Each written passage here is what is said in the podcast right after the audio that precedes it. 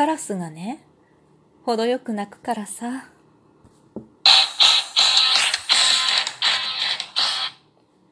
今日もなるようになるさ。こんにちは。アラフォー母ちゃんこと冬木玲です。この番組は私冬木玲が日々思うこと、本の朗読や感想など気ままに配信している雑多な番組です。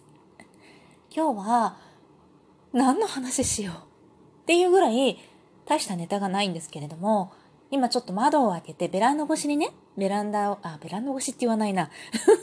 窓、窓越しにベランダの、なんて言ったらいいんだろう。何の準備もしないで配信するとこうなるのよね。ちょっとね、カラスがよく鳴くのよ。よく鳴くっていうか、カーカーカーカーうるさいんじゃなくって、程よく鳴くのよ。さっきからお昼食べた後にずっと食卓でね、ぼへっとしてるんだけれども 暇なのかな、私。ぼへっとしてるんだけれども、そしたらさ、カラスが程よく鳴くのよ。なんかね、ウグイスとか、何回もこう配信で話したりとかしてるんだけど、ウグイスとかが鳴いてるのを聞くとね、あ、なんかウグイス鳴いてるってちょっとほっこりした気持ちになったりとかするけど、カラスってカーカーってよくうるさいのよね。で、バサバサバサバサバサとか言って、なんかどっかの生ゴミ漁るんじゃなかろうかみたいな感じで あとはさ、庭の美味しい果実を食べていくのよね。なんだけれども、今日はそんな感じじゃなくってね、すっごい珍しく、おとなしく鳴くの。で、すっごいね、あ、カラスの鳴き声でも、なんとなく癒される時ってあるんだなって思って、そのカーカーが入らないかなと思ってね、窓を開けたまんま、ま、窓越しにこうちょっとね、座ってベランダの方を向いてね、配信を始めたんだけれども、配信ボタンを押した瞬間に泣かなくなるっていうね、あるあるよね。12分の間にちょっと泣いてくれたらいいなぁなんて思うんだけれどもどうでしょうか。でね、今日はじゃあその12分間 何喋ろうかなっていうので、今朝ね、ライブ配信で話そうと思っていたりんご飴の話をちょっとしようかな。旦那がね、仕事に珍しく出て行ったわけですよ。で、なんかね、チラシをもらってきて、このチラシの中にキャンディーアップルっていうところのなんか代官山に本店があるらしいんだけれども、りんご飴を売っているお店らしいの。じゃありんご飴の専門店なのかな？みたいな感じなのよ。で、まあ、ちょっと代官山まで行けないので どんなのか実物はわからないんだけれども、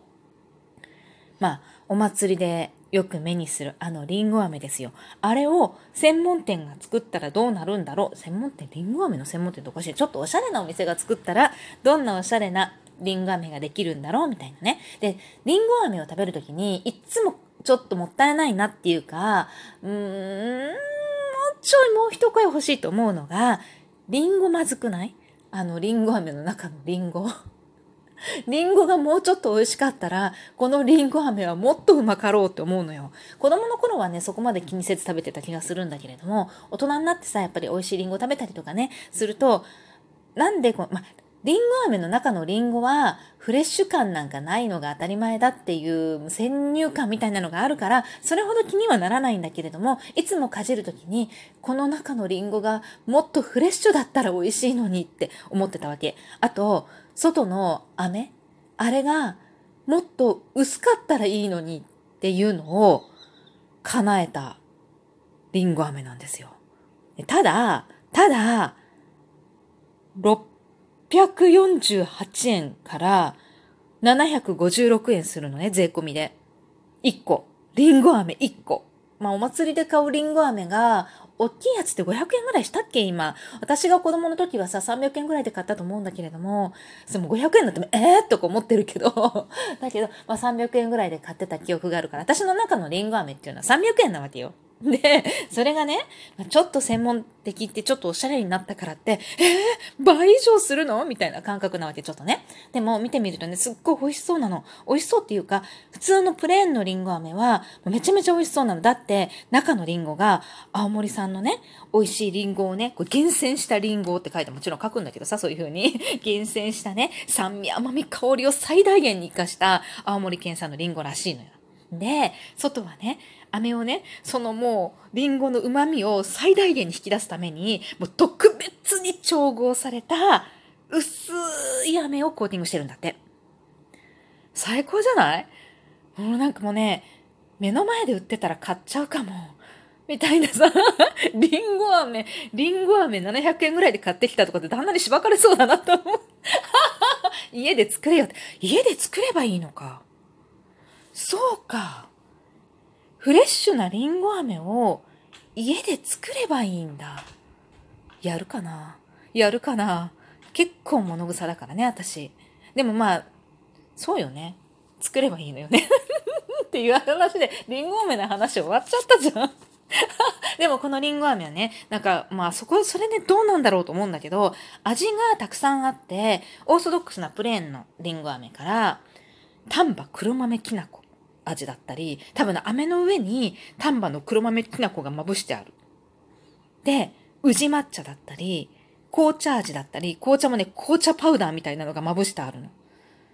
ココアだったり、シナモンシュガーだったり、ほうじ茶だったり、ヨーグルトチョコだったりするわけ。見た目ね、そんなに美味しそうじゃない、まままって感じなんだけど、宇治抹茶とリンゴってどうなんだろう。まあ、なんかちょっと、シナモンシュガーはわかるよね。リンゴだから。うん、シナモンシュガーはわかる。宇治抹茶とリンゴとか、ほうじ茶とリンゴとか、まあ、紅茶もわかるかな。紅茶でリンゴ入れたりとかするもんね。紅茶もわかるかな。あと、ココアとリンゴとかね。まあ、ヨーグルトチョコとリンゴ。ヨーグルトとリンゴならわかるけど、ヨーグルトチョコとリンゴ。なんかせっかくの中の甘さが、ったいなくない？って思うんだけれども、食べずに文句ばっかり言うなって感じだけどね。丹波の黒豆きな粉はそういう意味では、もしそんなに砂糖がこうしっかりまかまぶされてなければ、りんご飴に、まあ、砂糖まぶされてないよね、多分ね。だから丹波の黒豆きな粉はなんかちょっと甘さを邪魔しないかなとは思うのよ。富士抹茶はどうなんだろう？そのまま苦い抹茶ついてんのかな？それはそれで奇妙よね。っていう、まあね、なんか、美味しそうなっていうか、ちょっとおしゃれなりんご飴のお店がこの世には存在するそうです。食べたことありますか？なんかね、テイクアウトもできるらしいよ。テイクアウト、あ、テイクアウト、も、テイクアウトでも持ち歩きの時間は2、3時間から、冬でも5、6時間だって。ただ、目安の時間を過ぎた場合は、飴が結晶化する恐れがあるので、ご了承ください、みたいな。返品、返金は致しかねますって書いてるってことは、これ多分、飴が結晶化してて、なんかとかって言って文句言って返しに行く人がいっぱいいたってことかな。何でもいいんだけれども、そういうお店がこの世には存在するそうです。そして、リンゴつながりでさらっと終わってしまう。リンゴつながりで今ね、喋ってる間にふっと思い出したのよ。よく作ったなっていうリンゴのケーキ。で、そのリンゴのケーキは、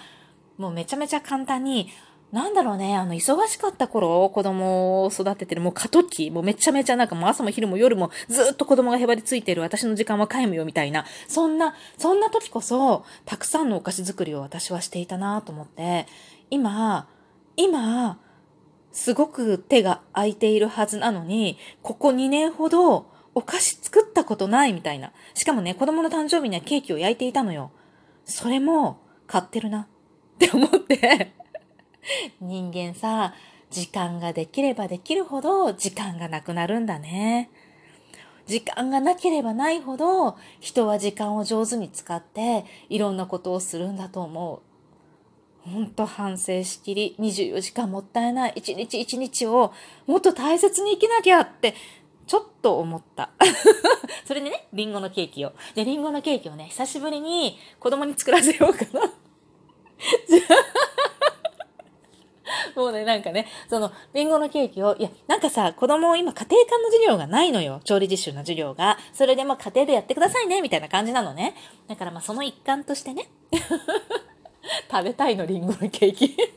でもすっごい簡単で、もうね、あのー、めんどくさいことしなくていいんだ。私はめんどくさいことが嫌いなのよ。だから、料理もね、大さじ1とか、そういうのはもう全く守ったことがないっていうか考えたことがないんだけれども、まあ、でもね、さすがに20年ぐらい朝昼晩料理作ってれば、感覚っていうものは身につくじゃない？だから大さじ1、あ、まあ、こんなもんね、みたいなね。5さじ1、あ、こんなもんでしょう、みたいな感覚はね、多分備わってるはずなの。はずなんだけどね。で、タタタタッと簡単に、そのリンゴケーキのレシピを紹介すると、グラタン皿で作るんです。ちょっと大きめのグラタン皿を買ってきて、まあ、あの、一人の人はちっちゃいグラタン皿 全然 OK なんだけれども、もう粉をうんぬんかんぬんするのは面倒なので、なんとも世の中にホットケーキミックスっていう超便利な粉があるわけよ。そのホットケーキミックス自分のお気に入りのもので、あんまり甘くない方がいいを買ってくるんですよ。で、まあ 200g に対して牛乳50ぐらいでいいんじゃないのかな